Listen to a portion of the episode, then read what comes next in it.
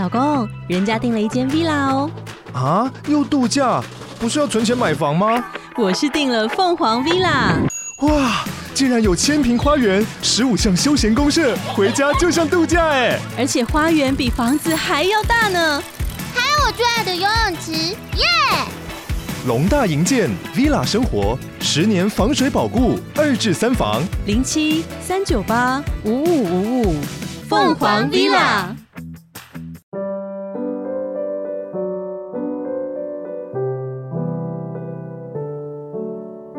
各位线上的听众朋友，大家好，欢迎来到《懂心理调出好关系》的节目，我是美味关系实验室的节目主持人江尚文，智商心理师啊，呃，非常高兴呢，今天又可以在空中与大家去碰面了。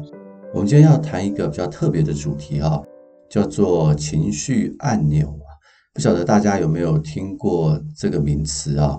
那什么是情绪按钮呢？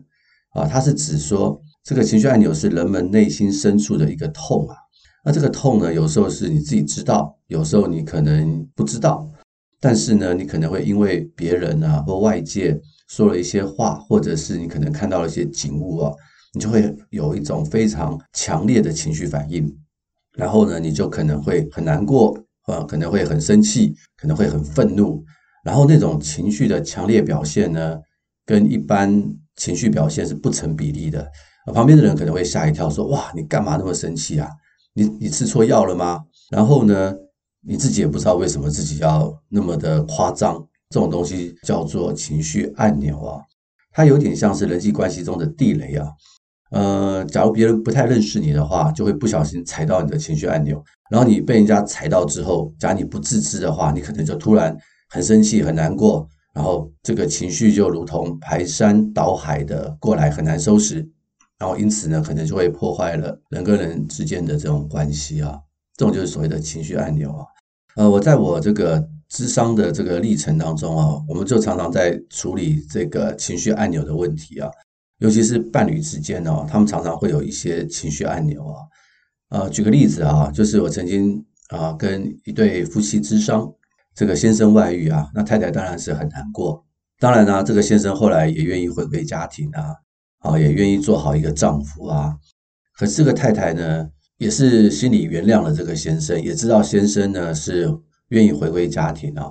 可是有时候她跟先生两个人出去的时候，经过一些地方啊，她就会开始突然的情绪崩溃。那她的先生也不知道发生了什么样的事情，怎么突然呃太太就开始难过起来？是不是我说错了什么话呢？或者是我做错了什么事呢？啊，其实并没有。啊原因是什么呢？原因是他们可能经过了一个地方，那个地方呢是他跟他先生呢在谈恋爱的时候经过的一家餐厅。那这个时候呢，他的太太就被触发了，触发了什么呢？啊，你看我们的婚姻呢，本来是非常圆满的、完美的，结果因为你的外遇呢，就导致了婚姻的破裂。他就想到了他们以前。多么美好的光景啊，在那个餐厅怎么样吃饭啊，点点的一些美好的回忆。但是呢，因为先生的外遇，他就按钮呢就被无形的触动了下去，因此他就开始很伤心。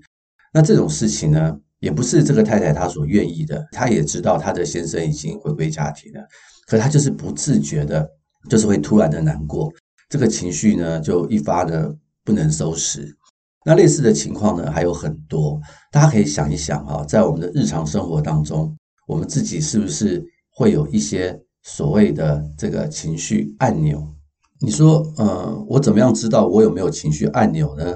啊，基本上就是我刚刚所说的，你会不会在某一些特定的情境之下，然后突然呢，你的情绪呢没有办法控制，或者是就算你能够控制呢，可是你心里面觉得怪怪的。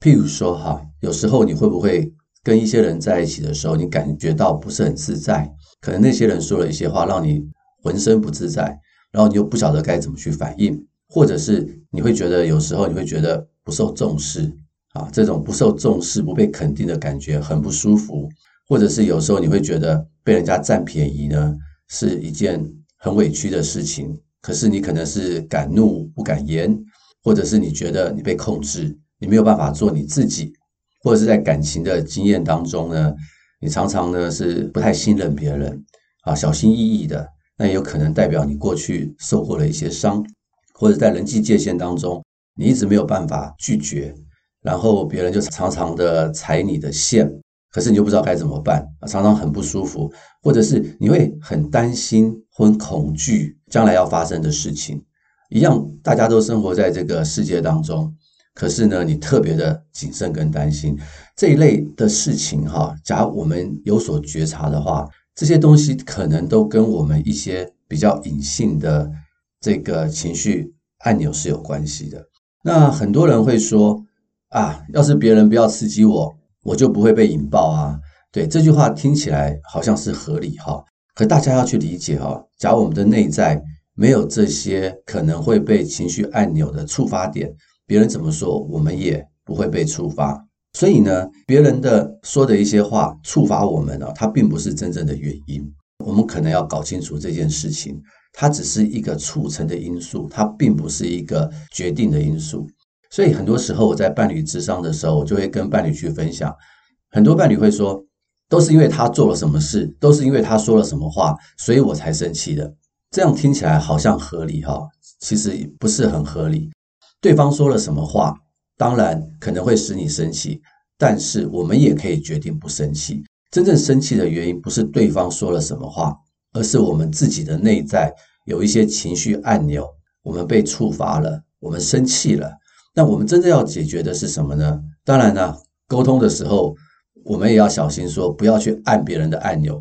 但是身为会被按的那个人呢，就要去想一想，说我的情绪按钮到底是哪些东西。就像我刚刚跟大家去分享的，你觉得不自在、不受重视，啊、呃，你觉得被人家占便宜，不同的感情经验，假如让你觉得有一些不舒服的话，其实这个时候哈，我真的鼓励大家不要让这个不舒服过去，因为你让不舒服过去，你只是再一次的去压抑你不舒服的情绪，那这些东西呢，将来就可能会去引爆了。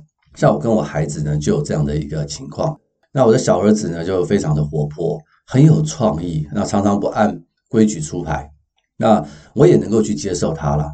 但是在我状况比较不好的时候，他要是不按规矩出牌啊，我就会开始很担心、很焦虑。那有几次呢，我就会去忍耐我的担心跟焦虑，因为我怕他太晚睡啊，功课写不完啊。可是呢，那是在我状况好的时候，我可以做到这件事情。但当我状况不好的时候，又加上我不断的忍耐，跟他讲几次呢，他都还是不听，好像听不懂的时候，哦，我可能就会突然的很生气。其实呢，这个就是我的情绪按钮。其实我并没有真正好好的去处理我的情绪按钮，我只是用忍耐的方式。那关于这一点呢，我可能下一集会再跟大家去分享有哪些工具呢，有哪些方法呢？可以去协助我们去面对我们的情绪按钮，在日常生活当中，我们觉得我们的内心深处有一些不安的话，我们要去处理啊，千万不要用忍耐的方式，因为忍耐呢，并不会让我们过得更好。哪些状况哈，我们人呢是容易被触发情绪按钮哈？我觉得这几个东西一定要跟大家去分享，我们一定要注意一下。第一个就是当人很累的时候。我前几集呢，我也曾经有提过一一集叫做意志力啊，大家有兴趣可以回去听听看。人的意志力呢，最好的时候是在清早啊，那个时候大家好像这个睡觉睡饱饱了，好像电池被充满电了，意志力最好。但是随着时间一分一秒的过去哈，到晚上的时候啊，人的意志力是最差的，所以你就会发现呢，有一些不好的事情呢，都是在晚上发生啊，并不是因为它是黑夜来临的关系啊，而是因为人的意志力呢。下降之后呢，我们的超我啊，道德感会下降，然后再再加上，假如你又去了一些不该去的地方啊，喝酒啦，哇，那很多这个平常不会做的事情都会发生了。所以人的意志力下降的时候啊，人就很难用我们的前额叶啊理智呢去控制我们的情绪啊。这个时候呢，只要有一句话或者一个刺激来的话，人呢就很容易被情绪引爆。这边有很多的伴侣或者是亲子，你们去想一想。吵架是不是都常都是发生在比较晚的时候，彼此呢都很累的时候，一言不合可能就吵架了。所以呢，太累的时候呢，人容易被引发这个情绪按钮。另外一个呢，就是人在压力很大的时候，人在压力很大的时候啊，人通常的状况不是逃啊，就是打，要不然就冻结。在这种状况之下，你听到了一个让你很不舒服的事情的时候，要不然你就不说话，也就过去了。要是当时的状况你无法控制，你决定要反击的话，哇，那个情绪按钮就引爆了。所以在压力大的时候啊，人的情绪按钮容易去引爆。那另外一个就是呢，长期呢压抑的人啊，长期压抑的人呢，他的情绪呢一直是被压抑的，看起来是好好先生啊，所以旁边的人都觉得说这句话没事没事啊，那突然呢，他就突然给你报。啊，那这种例子啊，就是呃，我有碰过一次，就是在这个有一个个案呢，他来咨商哈，他说他最近不知道怎么了，在公司里面呢，然后他压力很大。我说怎么了？他说他平常都是忍耐他的老板对他的要求啊，他就想说我就把事情做好啊。可是他平常都是用这种忍耐的方式，但突然有一天他老板要他做什么事的时候，他突然站起来，然后大声的呵斥他的老板。说你不要再叫我做这些事了，你应该叫别人才对。你把我当成什么吗？全公司的人大家都听到他说这句话，然后直接对老板，老板也很吓一跳。全公司的人每一个人眼睛都很吓一跳。然后呢，我问他，然后说老板就不说话就走了。然后同事呢，同事大家本来在说话都突然很安静了，所以他就很困扰，说我怎么会这个样子？怎么办？我会不会没有工作了什么的？那就跑来咨商，很紧张，很焦虑。后来我们去谈了之后，才了解原来他的工作环境呢，长期受到压抑，然后他又不表达，他属于那种讨好压抑型的人。那突然有一天不晓得为什么受不了了，老板再来的时候，他的情绪按钮就启动了。所以这些东西哈，都是可能会造成我们情绪按钮容易被启动的一些状况。人跟人之间在沟通的时候啊，我们要很小心啊。有时候我们觉得说，哎，我很想跟你讲话，我希望你可以明白我说话。但是你要去理解，去想一想说，说这个时候他能听吗？会不会他是意志力很薄弱的时候？会不会是他现在压力很大的时候？或者是他是一种长期压抑的一种人？这个时候你跟他说话的话，那他就可能情绪按钮会引爆，所以那就不是一个很好的时机。所以，我们其实哈，我们要是够聪明、有智慧的话，我们在跟别人沟通的时候，也要挑一些比较好的时机。那根据我们临床的经验，哈，这个很多的情绪按钮啊，都是跟什么？跟原生家庭有关，跟我们的过去有关。好，不管你是谈恋爱的过去，或者是你原生家庭从小长大的这个样的一个经历，都是跟这些有关的。所以我们要去谈到怎么去面对我们的情绪按钮的话，我们一定要怎么样？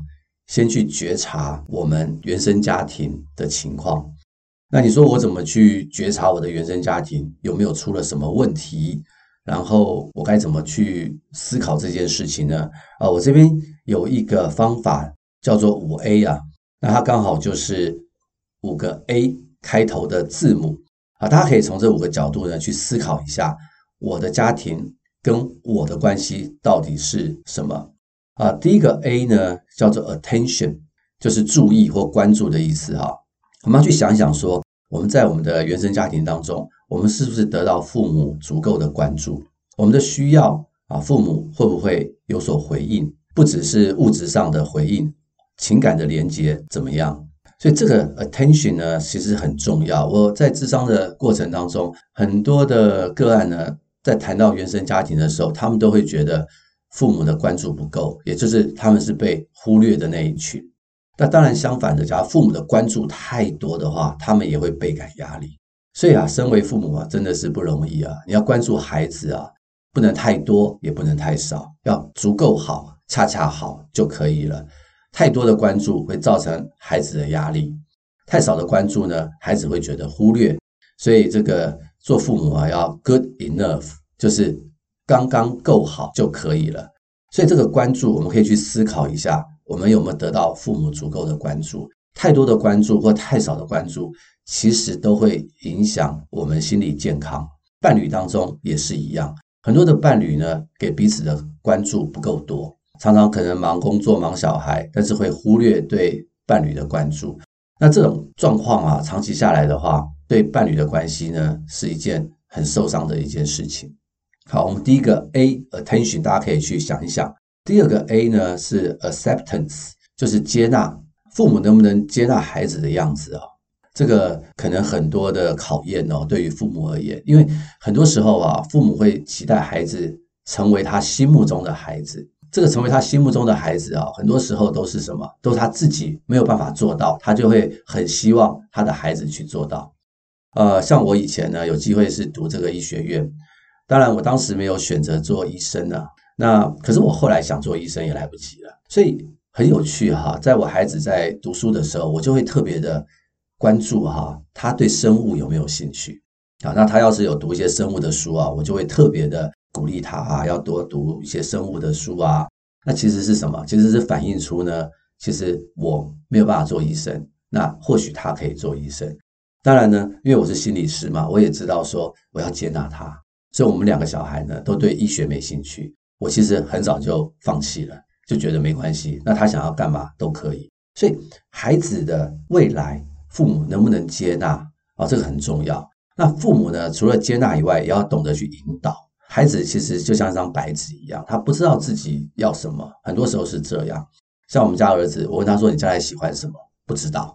哦，那我说没关系，你可以慢慢的去思想。我没有说你现在一定要告诉我，但是我们引导是很重要的。我们要跟他去分析他的强项啊，他的优势是什么。呃，在我的智商经验当中啊，我就常常碰到过这种例子。像我曾经有一个个案啊，他的父母就希望他做医生，父母本身也是医生。那他就去考医学系，后来没考上嘛。医学系其实不好考啦。那没关系，不能做医生，那怎么？做兽医好了。做兽医，诶，他也真的去考上了这个兽医系，后来也真的成为一个兽医。可是他兽医工作了两年以后，他觉得真的太无趣了，他决定呢不要做兽医。那他做什么呢？他就想到了他小时候啊很喜欢设计服装，只是因为要读书的关系，这个父母不让他去设计服装，说这个。跟医学无关，他就放弃了。可是后来他长大以后啊，就在他念兽医啊的过程当中，他很喜欢去逛街，很喜欢去看那些美美的衣服。那后来他就决定说：“好，我要去学设计，设计服装。”那当然呢，很辛苦嘛，因为要转行嘛。可是因为他有天赋，所以他学得很快。他现在是一个很有名的服装设计师。你很难想象为什么会是这个样。我心里在想说，假设他的父母可以早一点接受他在。服装上面的天赋的话，他现在肯定是不一样，所以很可惜哈。所以我们的孩子有没有被父母接纳是个重点，我们也可以从这个角度去思考，我有没有被父母接纳。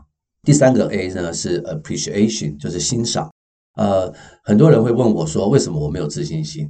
为什么我觉得我自己不够好？啊，我已经是企业的主管了，高阶主管，可是我总是觉得我自己不够好。我问他：“你的原生家庭，你的父母会不会常常鼓励你？”大部分听到的都是父母，大部分都不会鼓励，大部分都是要求，很少的赞美，很少的鼓励。所以呢，孩子常常觉得自己不够好。为什么？因为孩子呢，为了要赢得父母的鼓励，他就会非常非常的努力。可是当他努力之后呢，父母还是不肯定他，所以他永远都觉得自己不够好。所以，身为我父母的哈，我真的。大大的建议大家，你一定要多多的鼓励你的小孩。当然呢，我讲的鼓励也不是什么随便的鼓励啦，而是他真的做得很好的时候，你就要大大的肯定和鼓励他，也不要只是说鼓励他的结果。通常我们要是鼓励结果的话，这也是一件很危险的事。万一他结果不好的话，那怎么办？其实我们常常说赞美鼓励，要鼓励他的过程啊，努力的过程，而不是要鼓励这个结果。当然，很多父母会说：“啊，我自己从小也没有被鼓励啊，所以我也不知道怎么去鼓励孩子啊。”假设会问这种话的父母，就代表你已经有所觉察了，那就代表什么？代表我们更要把握时间去鼓励我们的孩子，让他们成为一个自信的孩子，而不是只是功成名就的孩子。这一点很重要。那很多个案会问我说：“那我已经长大了，我还是觉得我自己没有自信心，那我该怎么办？”我就会跟他讲说，这个时候，假如你要从你父母那边得到肯定跟鼓励，可能已经来不及了。那这个时候要怎么办？这时候就是你要自己肯定你自己，把自己的优点呢写下来，常常去看，常常去思考，去欣赏自己是一个很不错的人，变成要自我去肯定跟鼓励。另外一个呢，就是在日常的生活当中呢，去做一些事情是让自己有成就感的。那从这个成就感里面呢，自我去肯定啊，当当然这个是另外一个议题啦。那有机会再跟大家去分享。那第四个 A 呢是 affection，就是感情啊，情感的表达。很多父母哈、啊、会鼓励，但是比较少情感的表达。啊，说啊，你这次表现做得很好啊，你这个过程你很努力啊，爸爸妈妈很欣赏啊。然后呢，然后呢就停在这里了。其实重点是要表达更多的情感。哇，你这样子做，爸爸妈妈很开心，我相信你也很开心吧，对不对？很多的拥抱，很多的表达感受。呃，华人呢常常在这个情感的感受上、表达上是很保留的。我不太知道为什么，可能跟我们的环境有关。可是我真的鼓励我们的父母或者是伴侣哈，或亲子之间，我们要常常表达我们的感受，不管是正向的感受或负面的感受，我们要常常表达感受。我们要鼓励我们的孩子常常去表达感受，这是一件很重要的事情。因为人哈，感受跟认知能够彼此去平衡啊，双轨一起去平衡，一起去在我们的生命中去展现，这是一个健康的人。很多人感受是压抑的，但认知很强，那其实这个将来会有出很多的问题的。啊，第五个 A 呢是 allowing，就是允许，就是父母呢会不会允许我去做一些我想做的事情？很多父母呢他会过于保护孩子。不准孩子去做那个，不准孩子去做那个，然后他甚至会告诉孩子说，外面的世界很危险。这一类的孩子哈，长大以后，上我的很多的个案，他们呢就会很紧张。他们去一些地方呢，去工作的时候，就会小心翼翼的，很担心呢，外面的环境是很危险的，反而呢放不开。那你去探究他的原生家庭，都会发现父母呢常常不允许他去冒险，常常是保护得太好，不允许他去自由探索。然后他有很多被限制的感觉，那很多父母会说：“我这样子保护他长大，他将来才不会有问题啊。”可是要去了解哈，一个动物哈，要是关在笼子里面，你觉得它会怎么样？啊，去看那些动物园的动物啊，他们在那么狭小的空间，大部分我猜啦，我是他们的话，大概都得到忧郁症了，或者是呢，生命中有很多的愤怒啊，就是说被管得太多啊，以后一旦不被管的时候，就跑得更远，所以这个就会破坏很多的关系啊。大家不要以为啊，控制小孩对孩子是好，其实是剥夺他的权利啊。人的权利呢，被剥夺的话是会愤怒的。只是小时候啊，你不知道，长大以后他就愤怒给你看。这种情况实在是太多了，在我们的智商当中，太多太多了。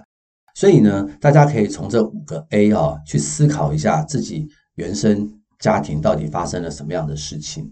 然后大家可以拿张纸去写下来，在这五个 A 里面呢，你有哪一个 A 呢？你觉得是比较不足的？然后什么样的事件？